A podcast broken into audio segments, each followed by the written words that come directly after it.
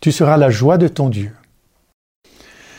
Je n'aime pas parler de moi, je n'ai rien à dire, seulement accueillir. Mais on m'a demandé de vous raconter la naissance de cet enfant venu en moi, je ne sais comment.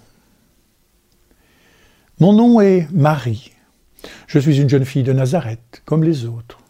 La nature m'a rendue joyeuse, heureuse, confiante. J'ai foi en Dieu. Je partage l'espérance de mon peuple et je reste en éveil. Dieu ne nous abandonnera pas. Il va se manifester, je le sens. Plus qu'une intuition, c'est une certitude qui m'habite. J'ai demandé à Joseph, mon fiancé, ce qu'il pensait du prénom Emmanuel.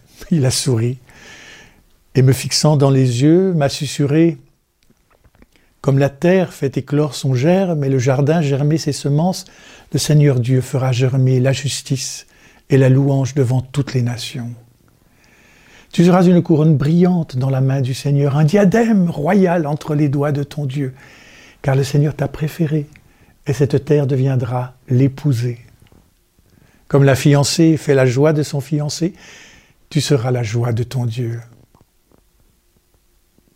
Bercé par sa voix douce, j'étais transporté.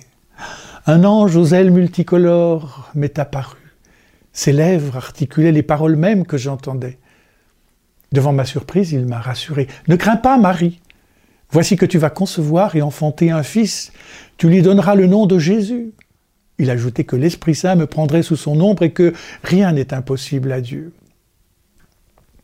Un grand frisson m'a alors traversé, de la nuque au bas du dos, et mes entrailles ont frémi. Je suis resté abasourdi. Ces paroles m'ont chamboulé au plus profond. Et pourquoi moi, l'humble servante du Seigneur? Et vous N'avez-vous jamais entendu une parole du Seigneur qui vous touche à ce point? Qu'en avez-vous fait?